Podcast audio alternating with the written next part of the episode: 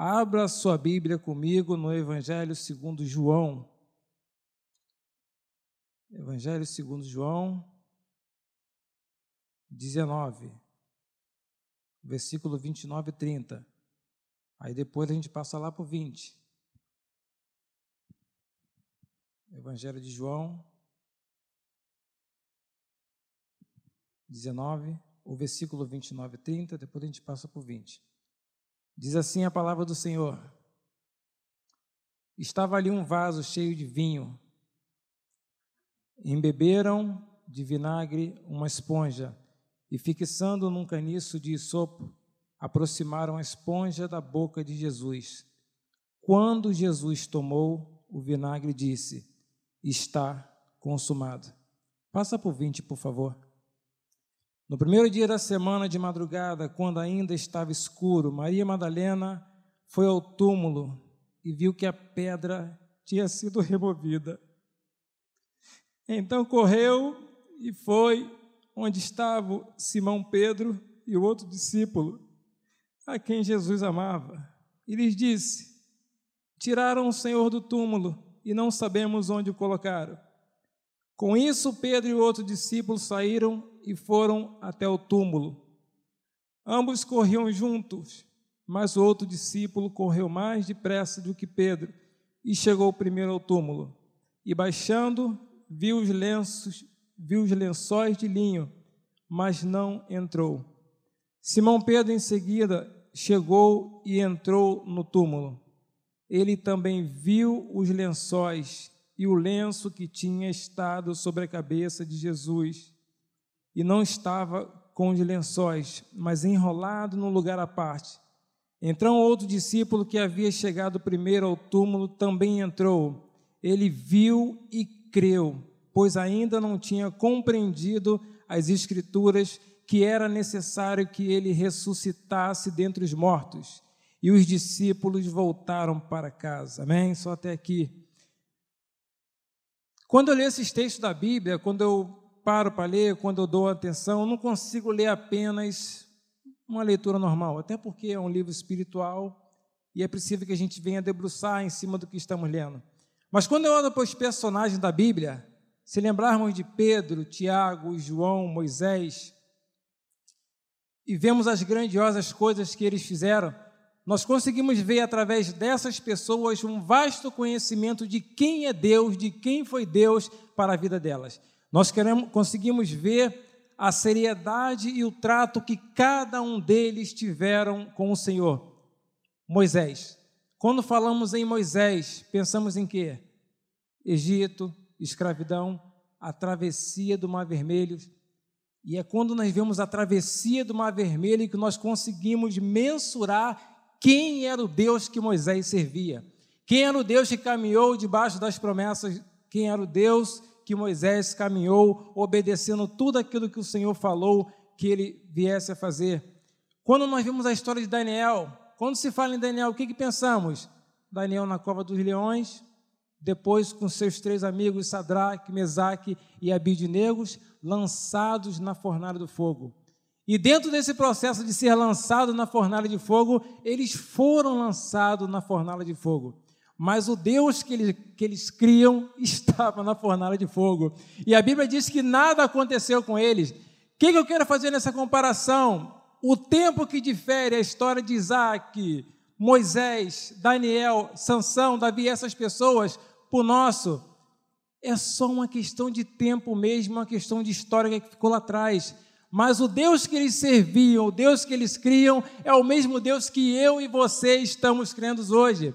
Isso eu aprendo que as dificuldades que eles passaram, no tempo que eles passaram, nós passamos por algumas situações hoje que, hoje que pesa em nossas vidas. Mas qual é o meu relacionamento com Deus para que eu possa passar por essa dificuldade e continuar firmado nesse Deus que nós estamos crendo? Qual o meu relacionamento com Deus diante das lutas que esse mundo tem atravessado, tem posto para as nossas vidas e como está a minha caminhada diante de tudo isso que está pesando na minha vida. Intimidade com Deus. Eu creio que a nossa busca nos dias de hoje, eu vejo que nós estamos vivendo um marco na nossa caminhada de fé. Essa geração nunca, ouviu, nunca se ouviu falar em pandemia. Se ouviu, ficou apenas nos livros históricos. Mas estamos vivendo uma pandemia hoje e penso eu que após essa pandemia, grandes coisas o Senhor há de fazer em nossas vidas. Mas eu creio que nesse momento de pandemia, enquanto não se pode abrir igreja, não se pode sair, não se pode. Nós não estamos impedidos de orar. Nada pode nos impedir de dobrar os nossos joelhos e buscar esse Deus que está vendo tudo o que está acontecendo. Mas penso eu que Deus está vendo também qual é o meu e o seu posicionamento diante dessas dificuldades. Deus é bom, Ele tem cuidado das nossas vidas, Ele tem nos dado condições para que possamos fazer a diferença. Ainda que esteja difícil as situações, ainda que esteja doendo, Deus continua conosco, Deus continua sustentando as nossas vidas. Uma pergunta que eu queria fazer, responda só para você: quem é você na presença de Deus? Pensou que quando Deus olha lá de cima, Ele não está procurando, cadê Moisés, Pedro? Não, está procurando Rodrigo, está procurando Júnior. E eu penso que Deus quer olhar e quer ver qual é a nossa atitude diante desse mundo que nós vivemos. Qual é a nossa atitude diante da nossa caminhada de fé? Estamos caminhando por fé porque nós cremos que aquele que criou todas as coisas é o mesmo que hoje tem sustentado a nossa fé, porque senão nós nem estaríamos aqui. A verdade é que pessoas estão parando pelo caminho. E quando eu pergunto quem é você na presença de Deus, quem é você e quem sou eu na sua caminhada de fé, é porque tem pessoas parando. E Deus precisa olhar para nós e saber que Ele pode contar contigo saber que Ele pode contar comigo, saber que Ele pode contar com o meu testemunho, com a minha caminhada, com a minha fala. Deus quer usar pessoas nessa geração. Deus não vai contar com Moisés, com Davi, com Daniel, não. Ele vai contar comigo, com você. E é preciso que eu e você estejamos firmados nesse Deus, para que através da minha vida, da sua vida, o Senhor continue sendo exaltado nesse mundo. Que as pessoas possam olhar para a gente ainda nessa dificuldade, e saber que estamos caminhando com esperança no coração. Estamos caminhando com uma fé que não pode ser tirada de nós, porque um dia decidimos caminhar com Deus, nós sabíamos que a caminhada ela não seria fácil, mas decidimos mesmo assim. Decidimos mesmo assim.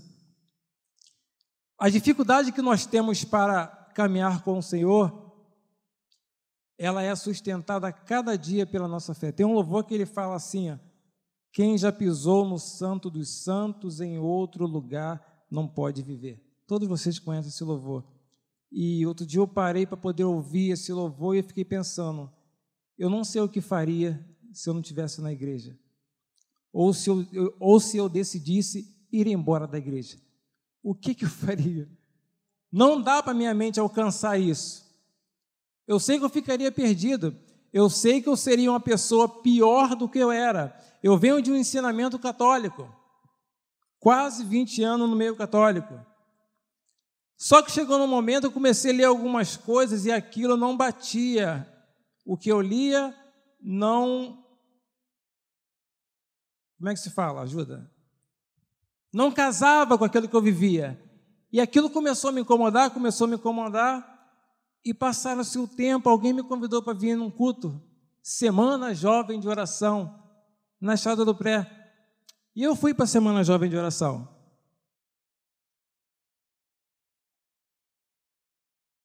Uma coisa eu tinha certeza, eu queria um Deus que pudesse fazer uma diferença na minha vida. Cheguei eu na Semana Jovem de Oração, estava cantando louvor, depois veio a palavra, e eu sei que eu só chorava chorava por não entender porque eu estava lá ouvindo e tal e tal, mas aquilo não, sabe, aquilo não me enchia mais, aquilo não me preenchia mais. E veio a palavra, Zane pregou a palavra, e a, a, o título da palavra era Lágrimas que regam a fé. E eu só chorava, eu só chorava, eu só chorava. E enquanto a pregação rolava, algo diferente começou a acontecer na minha vida. Algo muito diferente começou a acontecer na minha vida.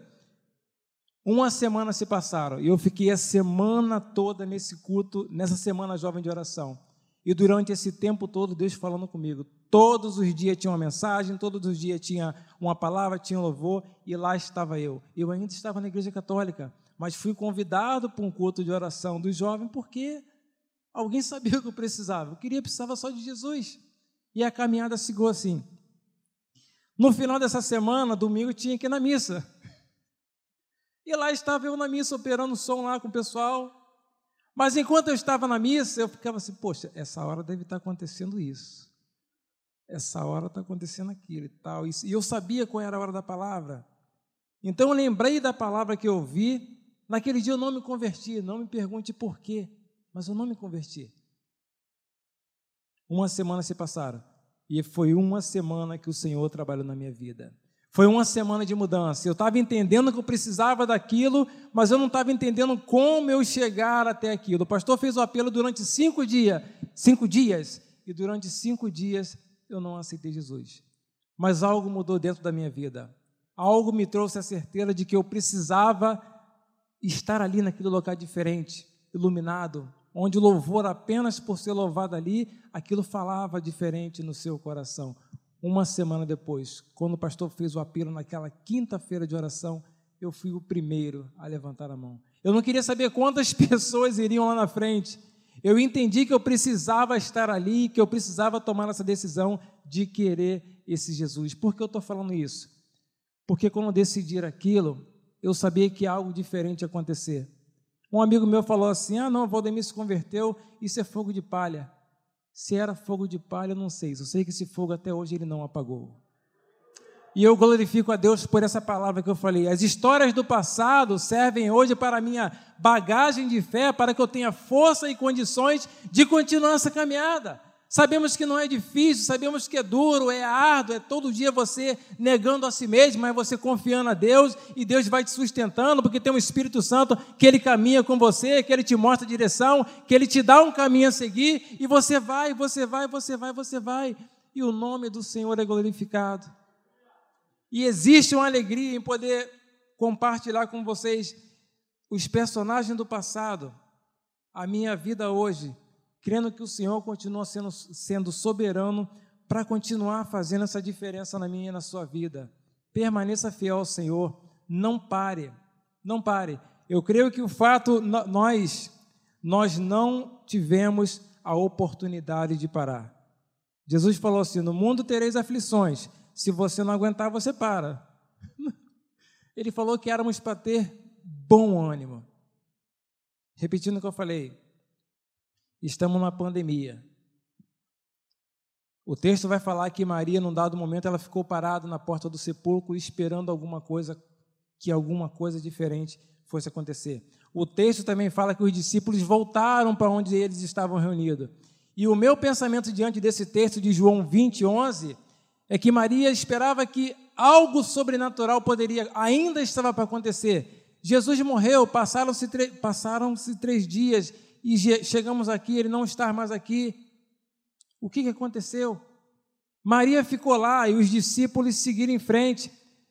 Penso eu, no meu entendimento, que Maria sabia que algo sobrenatural estava para acontecer. Ela não queria que a história ia terminar ali. Tiraram o corpo do mestre, não sabemos onde o colocaram. Mas eu creio que ela ficou naquela expectativa. E o texto vai falar mais à frente que mais tarde Jesus chega e se apresenta para ela. E Jesus fala com ela, pede que ela vá para os irmãos dele e fala que ele vai aparecer, que ele vai chegar. Eu creio que falando sobre expectativas, tem que ser assim a nossa expectativa. Particularmente, eu caminho nessa minha estrada de fé esperando o tempo todo que algo muito sobrenatural vai acontecer. Quando eu olho para essa história de Maria, eu fico pensando no arrebatamento da igreja. Arrebatamento da igreja. Maria estava ali esperando que algo sobrenatural e grandioso fosse acontecer. Assim é a nossa expectativa a cada dia. Acordamos de manhã sem saber o que pode acontecer. Apenas agimos por fé e por dependência do Senhor. Mas se continuarmos caminhando nessa dependência de que algo novo vai acontecer, não sabemos nem o dia nem a hora que o Senhor vai voltar. É importante que eu e você estejamos nessa expectativa. Algo o Senhor tem preparado para esse dia. Não sabemos nem o dia nem a hora que o Senhor vai voltar, mas importa que eu e você possamos nutrir a nossa fé e estejamos preparados. Pode ser num piscar de olhos, pode ser daqui a cinco minutos. Talvez eu nem termine de falar nesse telefone, não sabemos. Mas importa que a minha caminhada e a sua caminhada esteja alicerçada no altar do Senhor. Lembro de um fato que Moisés, junto à sarça, algo sobrenatural aconteceu e Deus manda que Moisés tirasse a sandália porque o lugar que ele pisava, pisava era um local santo. Assim eu penso que entrar por esses portões e chegar até aqui é buscar uma vida de santidade para o Senhor. É saber que aqui o Senhor tem renovado, o Senhor tem cuidado, o Senhor tem guardado. Importa que eu e você tenhamos o nosso coração diante do altar, diante do altar do Senhor. Queria falar só até aqui. Permaneça fiel, permaneça firme no Senhor, permaneça apenas dependente do Senhor, porque eu creio que grandiosas coisas o Senhor tem preparado para a sua igreja. Amém?